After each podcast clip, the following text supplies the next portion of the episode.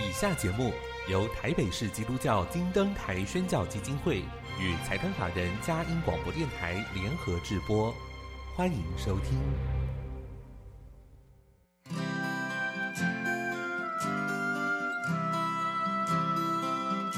在现代紧凑的生活节奏里，以爱建立和谐的家庭生活，以喜乐专业的态度投入服务。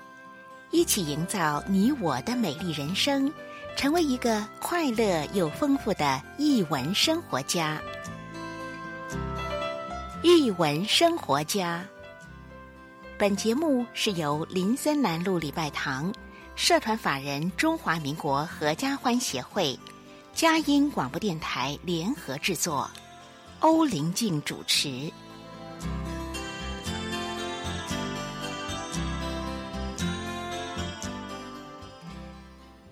这里是嘉一联播网台北 FM 九零点九，桃园 FM 一零四点三。各位听众朋友，大家好！您现在所收听的节目是《译文生活家》，我是节目主持人林静，很高兴跟您在空中相会。节目开始跟您分享一个展览的讯息：梦境漫游绘本艺术展。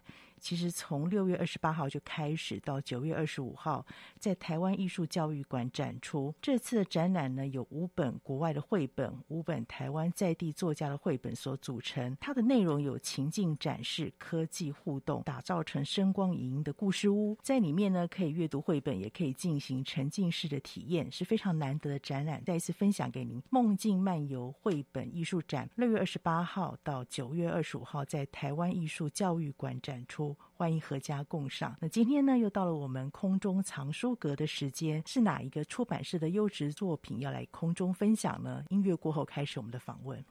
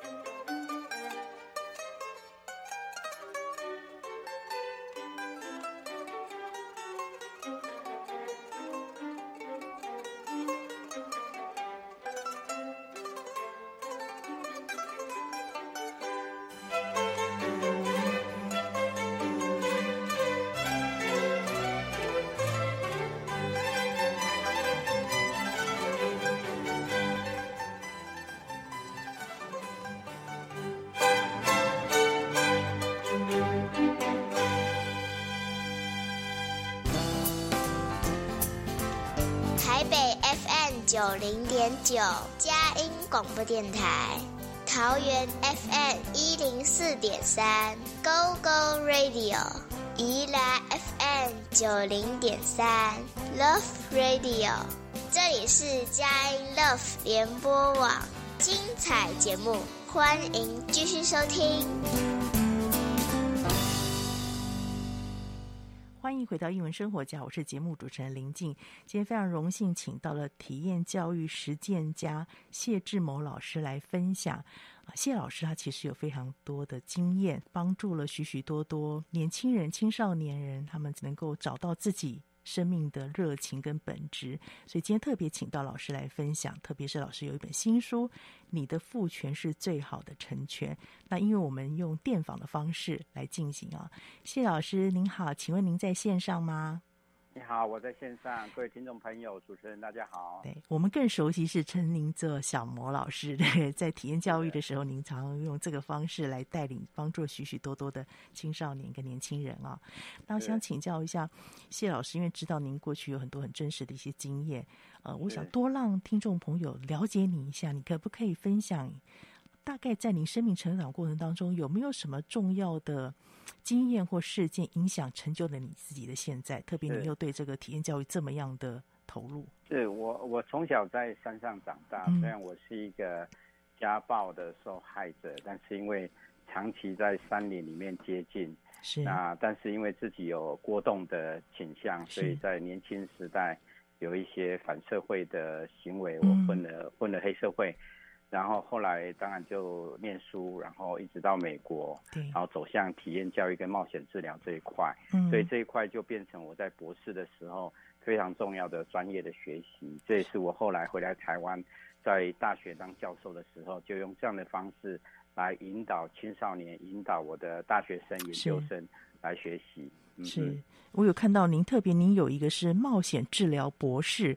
这个是好特别的项目哦，在后来您在那个师大公民教育跟活动这个领导学系的时候也有引进嘛，是不是？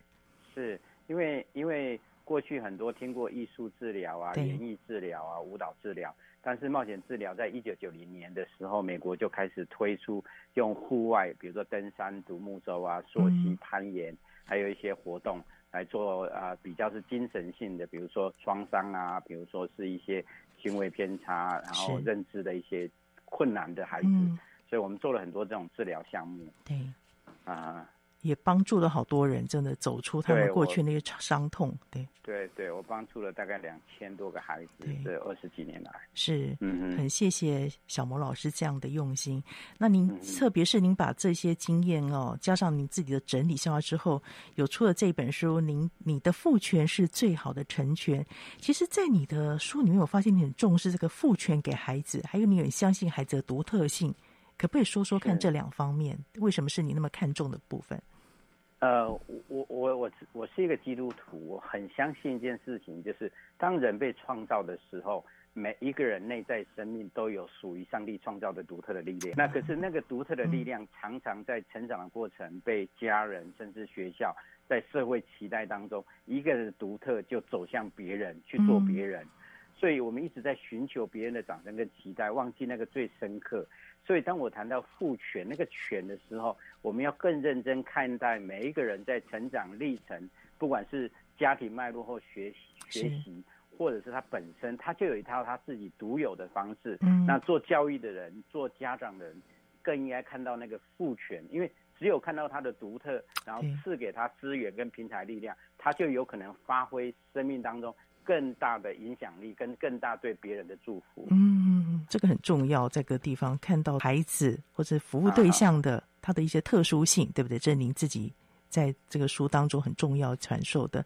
我看您书上有写到十二个部分，对，十二个章节，那有分成个人内在的这种自省、倾听，跟跟人建立关系，然后朝目标进行式。是，其实这本书有三个很重要的的。分类虽然有十二个底蕴，对，那在第一个底蕴当中，我就谈到倾听内在声音，嗯，特别是安静啊、反思啊、觉察啊、自我、自我呃这种发现的过程，嗯、我觉得那一个东西是我我觉得我们的教育当中，让孩子太多在动态，太多在刺激过程，以至于我们孩子没办法安静去看到自己或听到自己内在的声音。是，因为我觉得这些东西是我们在让孩子有非常深刻的影响力之前应该有的教育的底蕴，嗯、或者是家庭教育的底蕴。那如果没有做到那个的部分的时候，所以内在声音就没听见。是。那第二个是比较能力端。对。啊，第一个比较是自我深刻的那一部分。对。第二个部分是能力端，嗯、比如说包括跟人群合作、领导力呀、啊，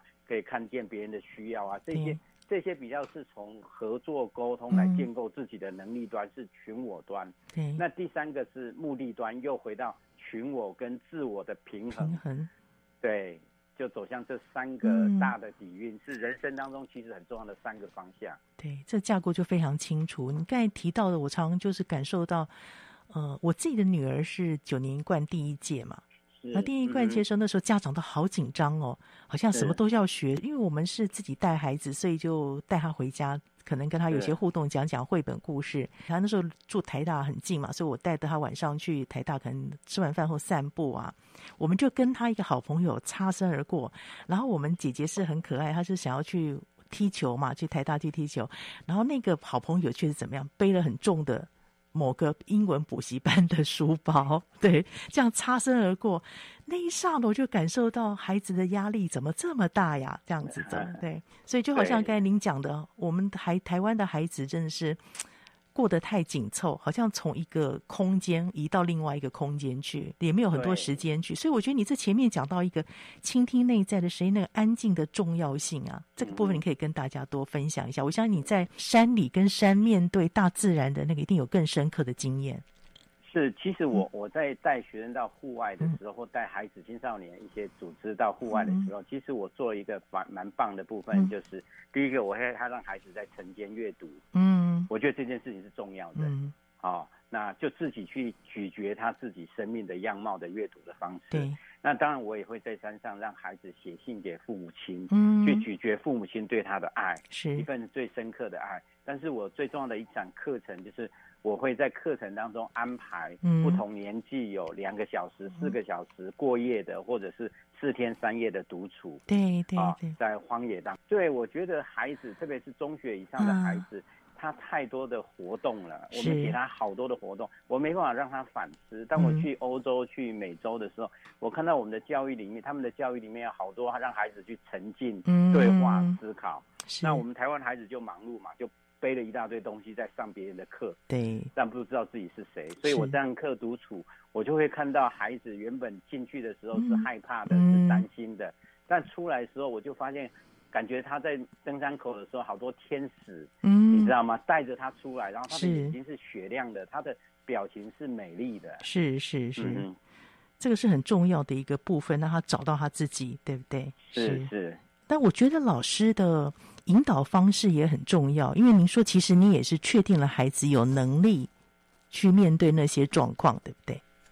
是因为我们做了很好的安全规划，嗯、包括我们自己有一个基地营，孩子有状况，他可以随时回来基地营去帮忙。嗯、那如果有需要的话，他可以走向基地营休息几小时后再回去。但是这么十十几二十年来，我发现没有孩子。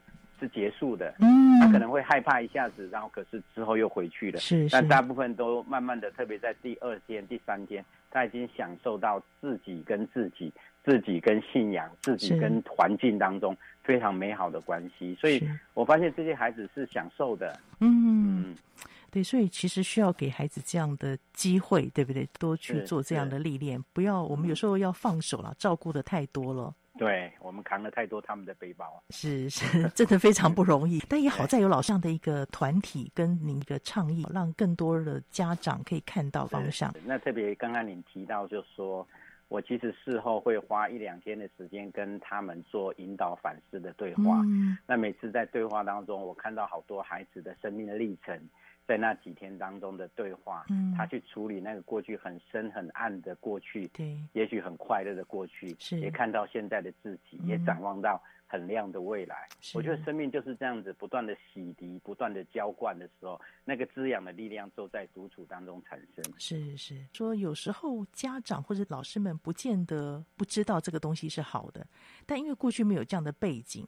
或者是没有这样的历练，所以带不出这样的行动。您这个有什么样的建议吗？我应该说，因为我们特别是五零年代、一九五零年代、六零年代、七零年代出生的家长，嗯，他我们所受的教育是非常是现代主义，甚至过去更多前现代主义的，所以我们的资讯是少的。是。那我们的学习都是听的，嗯，看老师写黑板，我们用听的，我们记笔记。是。那特别在后现代的孩子，现在十几岁。七八岁的孩子，其实后现代里面有非常多元、非常庞大、非常复杂的这样的一个过程。对，所以在过程当中，其实父母亲要有一个非常清楚的认知，是你一定要用引导代替教导。嗯，你一定要用对话反思代替不断的去碎碎念。是，我觉得要不断的指点来代替指指点点。是。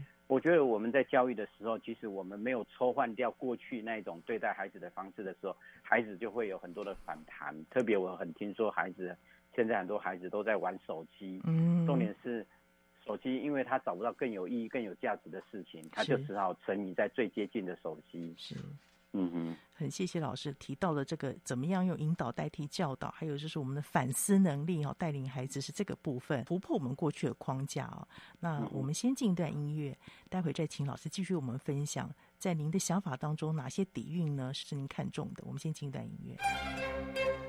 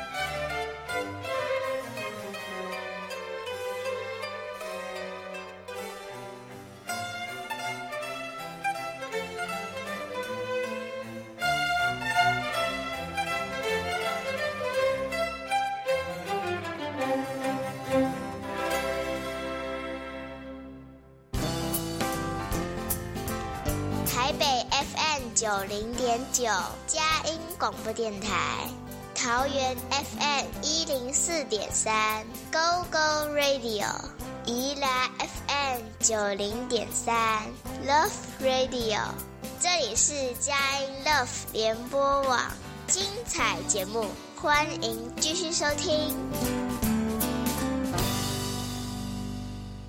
欢迎回到艺文生活家，我是节目主持人林静。今天非常荣幸请到了谢志谋老师。怎么样让孩子发挥他自己的独特性？其实父母亲、师长们要放手。那这放手不是突然间放手，是要有一些循序渐进的方式。老师刚才提到了怎么样让孩子听清内心的声音，提到了冒险教育的一些本质。那特别有提到说，我们其实也需要大人。来做一个引导者，能够反思跟察觉。所以我这边要请教老师，呃，谢老师可以跟我们分享一下，你这边其实很重视提问的能力，跟反思有关系，对不对？因为你有提到说，其实反思行为是让孩子对各种事情都有自主思考的意见，这对将来他跟人之间的交通，这种占的很重要的关系。那可以跟我们分享这个部分吗？因为呃，我们的教育很少让。我们的孩子有反思，每次上完课最后三秒钟，老师一定问你有没有问题，没有人敢举手，大人的也是。一秒钟结束，没有人提，老师就会下课。嗯，那事实上我在训练引导，我常常训练父母亲跟跟老师引导的时候，我说当你问完问题，中间都没有声音，要保持十二到十六秒，嗯，让对方思考问题、准备问题，再有勇气发问。嗯，这个是脑神经的作用。嗯，那我们常常不等。所以，我们常常变成呃，已经有准备好的人会发问，嗯，那完全没有准备好就过去。所以我我这边提到引导反思，所以我想说，特别跟我们的家长或老师对话，就说，其实我们在每个对话的过程，先提问的好问题。什么叫好问题？嗯，就是可以让孩子去思考。这件事情背后的可能性的这些问题、嗯、是哦，所以不能只问是不是对不对，因为现在太多的对话都是是不是对不对，对要有开放性的问题，对不对？对，那这个部分，那第二个问题是，当你问完问题的时候，你可以有更长的等待的时间，嗯，因为我觉得等待的时间是让孩子在脑部思维准备问题的一个。非常重要的脑神经功能的需要的时间。嗯。那如果他没有准备好，你马上就插嘴的话，因为你通常想过你才会插嘴。对。所以你你当你插嘴的时候，你就打断孩子的思绪，这个是从学习神经来看的。嗯。那另外一个部分是，常常也在这个过程当中，孩子的情绪面的东西就被抹杀了。嗯。我我我觉得那过程当中，那那个情绪面如果被抹杀的话，我觉得那是很可惜的一个过程。是是。啊。对，所以我我在谈的那个那个情绪面，孩子如果如果他表达的时候，他有些情绪的时候，嗯，因为你没有时间给他准备来回答我们的问题的时候，他的情绪是不会表达的。所以现在很多的冲突是因为情绪面的东西没有好好被表达，嗯，那认知面的又直接被父母亲抢去回答。嗯，那我觉得这在引导反思，我觉得有一个。我常做的事情是，第一个让孩子去整理他的思考，嗯，第二个我也让他听到别人的思考，然后学习在彼此不同的思考当中，我们去准备彼此之间的差异，而学会去尊重跟。跟我觉得是尊重对方的，跟你存在的不同性。是好，老师刚才有提到说，对这个问题跟反思啊，我记得您书上有说到，就是您会在当日领队哈这样的课程角色安排当中，给他们这样学习的机会，怎么样去引导，怎么样问个好问题。老师可以用一个实际的例子跟我们做一点介绍，让很多老师跟家长们更知道怎么样来进行。好啊。呃，我觉得这个课程很棒的原因是我们第一天，我们指导员会示范什么叫做领队，嗯，啊，什么叫做好的领队，是，那要教会他们一些能力，比如说登山来讲，能够看懂指北针跟地图是很重要的。哦，那在第一天晚上，我们就会叫学员自己有没有认为当领队，大概有一到二位可以当隔天的领队。是，那他们开始从叫起床、整理整理背包、吃早餐、出发，嗯，一直到沿路。到一天的结束到晚上的反思，都是他们当领队，这叫当日领队。嗯，所以在当日领队的时候，他要负责带领团队，团队的沟通、决策、判断。那我也常常看到领队有很多很好的决策的系统、嗯，思维。那在晚上我们回馈的时候，就会给他很多的回馈。那当然有些领队决策是错误的。可能会走错。我们我在书本上提说，我们本来要从 A 点走到 B 点，可是他走到 C 点，嗯，发现错了，又回到了 A 点，所以整天基本上是没走路的。嗯，所以那一天晚上就有很多的冲突。我觉得冲突对孩子是好的，也是一种学习，对不对？对，因为你要好好去对待那一份冲突，变成正向的力量。是是。那所以我们就会讨论，然后有人指责。我觉得那个过程当中，让孩子面对你的决策判断以后，那个团队怎么想这件事情。嗯，所以。后来好的回馈以后，加上好的建议以后，那个领队就在晚上九点的时候就卸下他指导员领队的身份。嗯，那我觉得这是一个，我觉得我们在教育当中很少有这样的机会训练什么叫做领导，或训练孩子去带领别人。对，那这也是我觉得，呃，我们的课程常常选班长。但是从来不知道班长怎么当领导。嗯，对。那我的课程只是增加了非常多这样的一个一个系统的课程模式，在我的活动当中。是，老师特别在您后面那个接下来提到这种合作跟沟通嘛，有提到这个，比如说领导力的重要性，很需要这个合作跟沟通的能力哦。这个部分您会给大家什么样建议呢？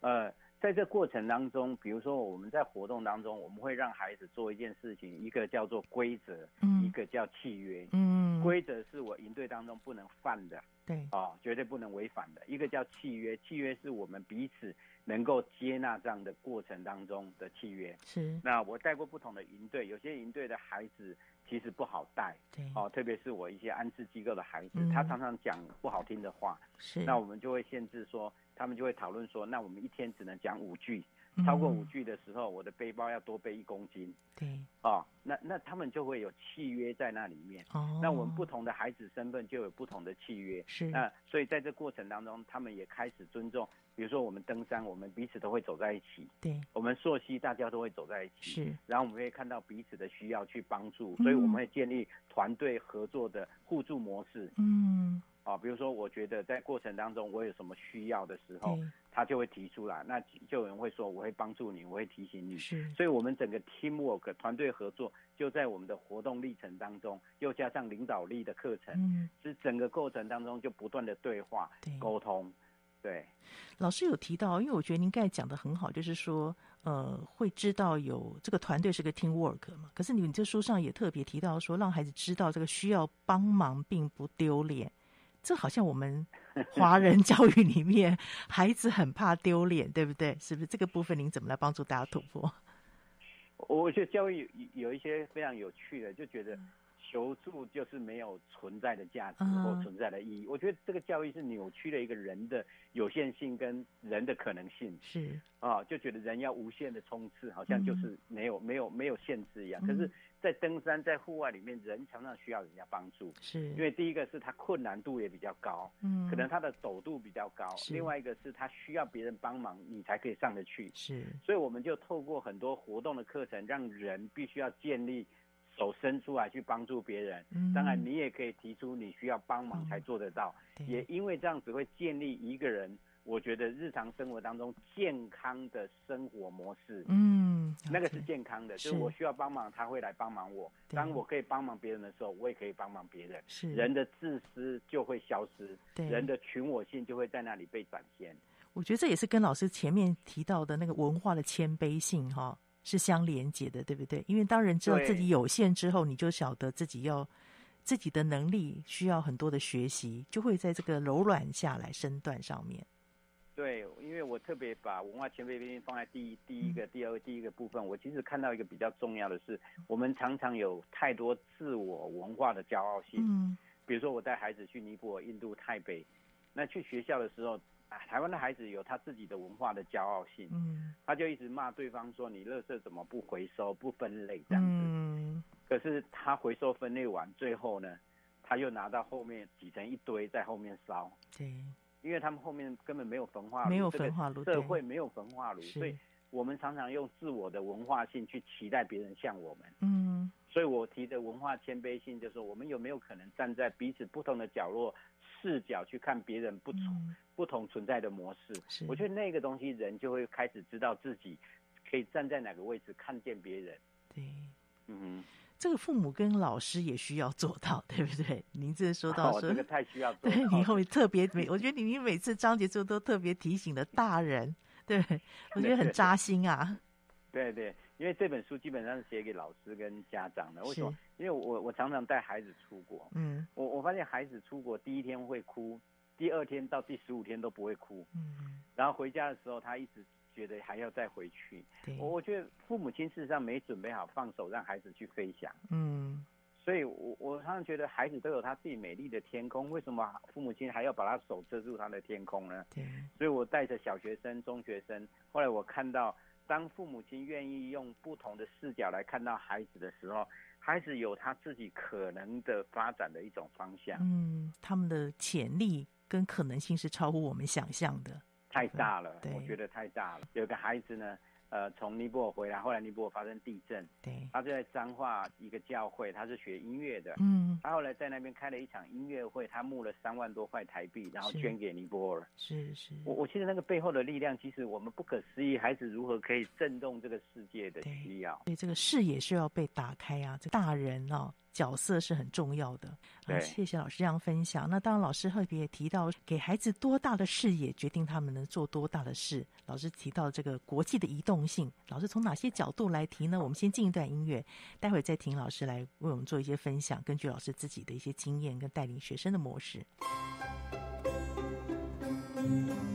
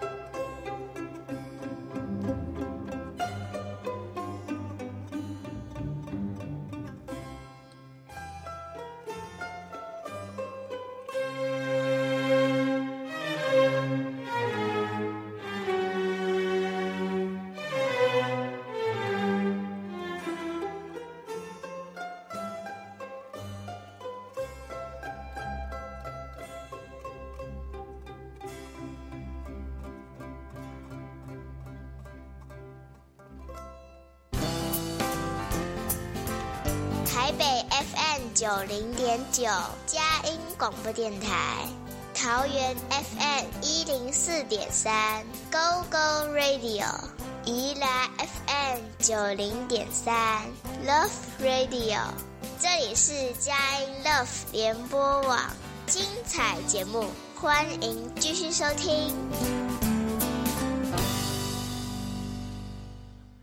回到一文生活家。今天非常荣幸，请到了大家所熟悉的体验教育的实践家小谋老师谢志谋老师来分享他的书《你的父权是最好的成全》。其实我觉得在看的过程当中，也让我反思自己带领孩子，甚至我自己的成长教育有很多的一些提醒。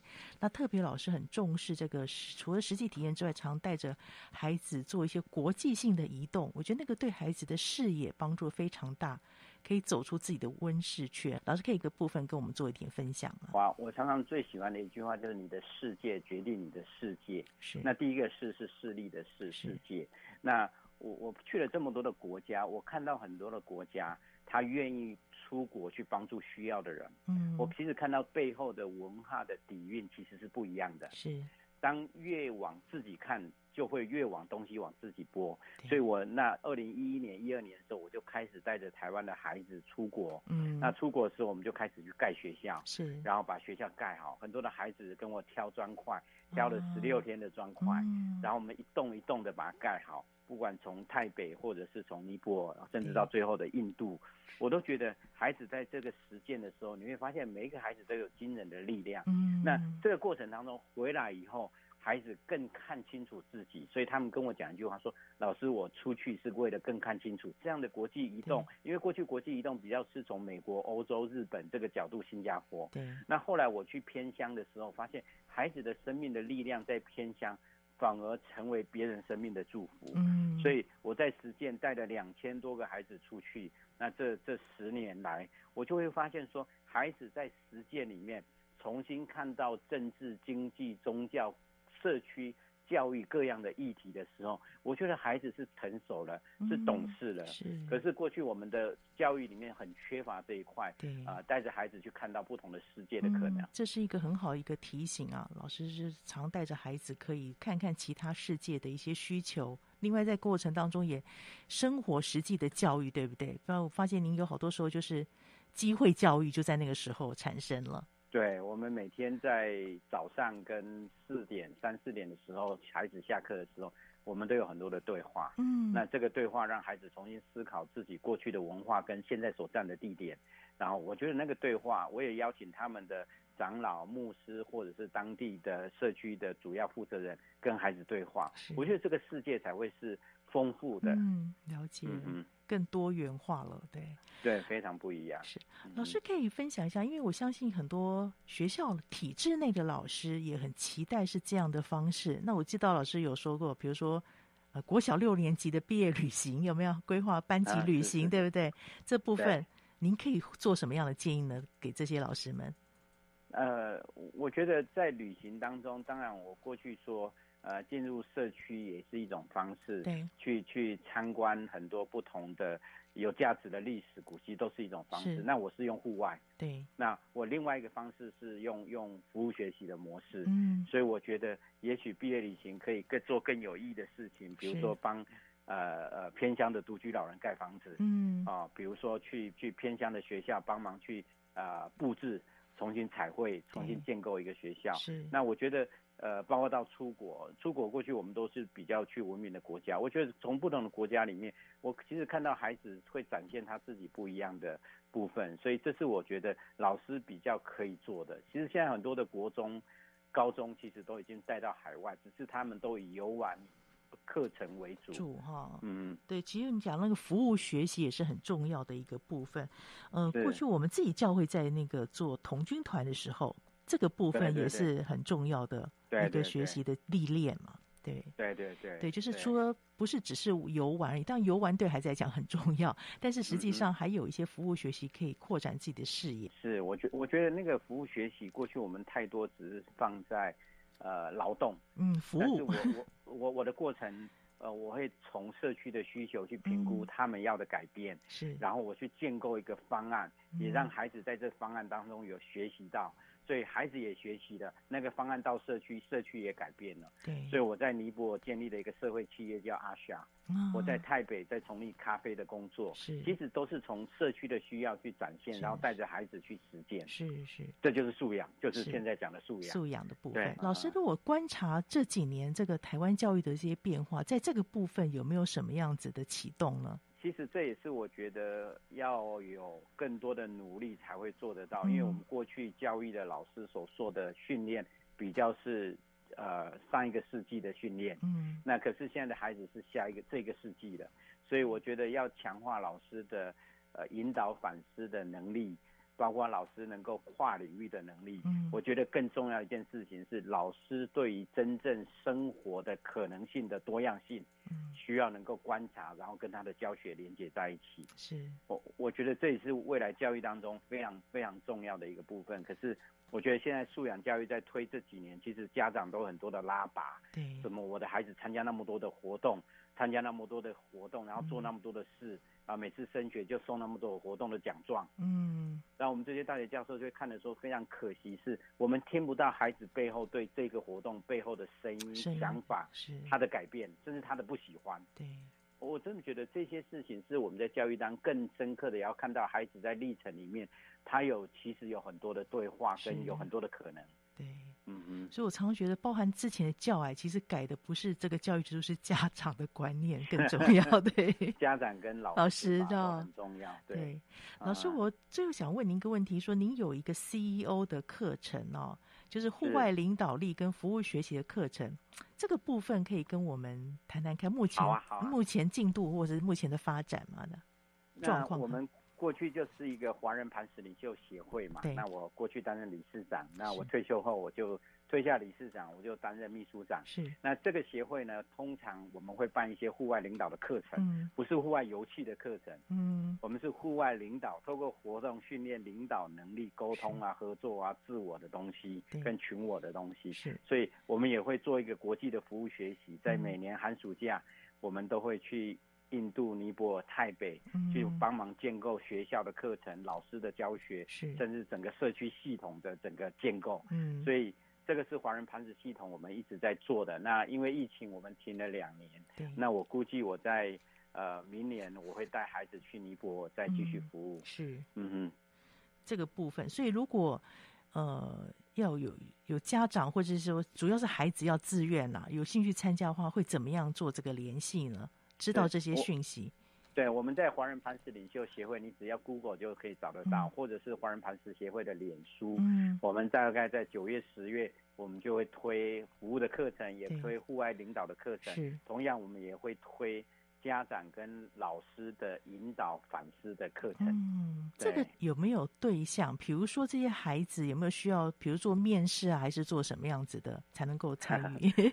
我我其实做的事情不是甄选，我其实是看到孩子他热情在哪里，我会从这里去再花四天到五天训练孩子，准备好去服务别人的装备训练。嗯，是。我觉得那件事情比甄选还要来得重要。重要哈，对。对，我们花四到五天。换句话说，我们假设要出国，我们大概十一月、十二月、一月，我们大概会有五天做孩子的训练。是，这个通常。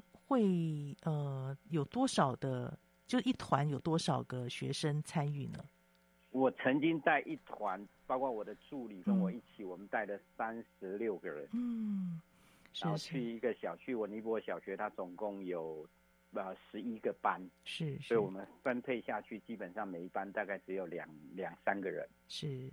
哦，这个就是很好的一个学习，要自己去主持一个班级嘛，对不对？对对对，而且是十几天。是。对啊，嗯，这一定要自己要有很多事前要有很多的预备吧，这个部分。哦，包括太多了，包括课程的训练，包括语言的表达，包括教具的制作，包括学生的评估、学习的分享历程，这些东西都要出发前完全准备好。你要会做很多很多教学的模式，因为那边没有 PPT，对，所以你就要很多的可能性的。呃，教育方案实践出来，是是是，嗯嗯，我觉得这样如果去过一趟，真的整个人就丰富起来耶，不仅只是视野打开，他的生活能力也增强了，对不对？对，其实我就回到第二个部分，群我的能力跟自我，第一个部分自我就出来了。嗯，那最后要请教老师，就是您的这本书，可能当时说对象给家长或者是给一些老师们嘛，有没有期待这本书带给大家什么样的回响？呃，谢谢你问这个好问题，因为我我今年六月底退休，其实在退休前两年，我一直在思考。大家都在谈二十一世纪的竞争力，谈未来教育。是。那我从教育的立场出发，二十五年来，我从教育的思考，有没有可能写一本书？是。有关孩子的改变，孩子的可能。嗯。所以我就从这个过程当中，我发展了这一套十二个底蕴的课程。所以我我就就把这个课程建构起来。嗯。那我希望这样的建构，让我们的教育不是很匆忙、很忙碌，而是。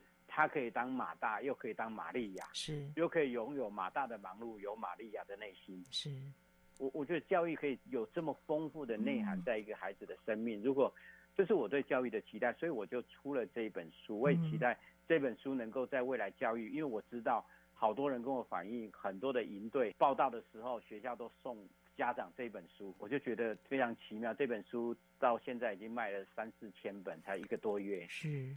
所以我觉得应该要祝福更多人。是，也愿神祝福老师您所做的，这这本书之外，还有您过未来所带领的人跟营队，让整个教育真的我们所谓叫翻转教育，真的能够达到这样的目的。是又翻又转，我 期期待一个这么小的仆人，能够在未来生命十几年，可以看到台湾的孩子能够展现出一个光亮而且灿烂、尊荣的位置。来看待这个社会、这个世界的需要，是我们也期待这样子的心愿能够达成，能够恢复到人应该要有的样子。很谢谢老师今天的分享，谢谢大家。对，嗯、也期待有机会再邀请老师来分享。听众朋友，谢谢你今天收听我们首播在电台。过几天之后，你可以在我们 Podcast 上面，或者是在佳音联播网下载去点选的连接，分享给您中南波是海内外的朋友。你的父权是最好的成全。愿上帝赐福这本书，也赐福老师。谢谢你今天收听，欢迎下周同一时间再会。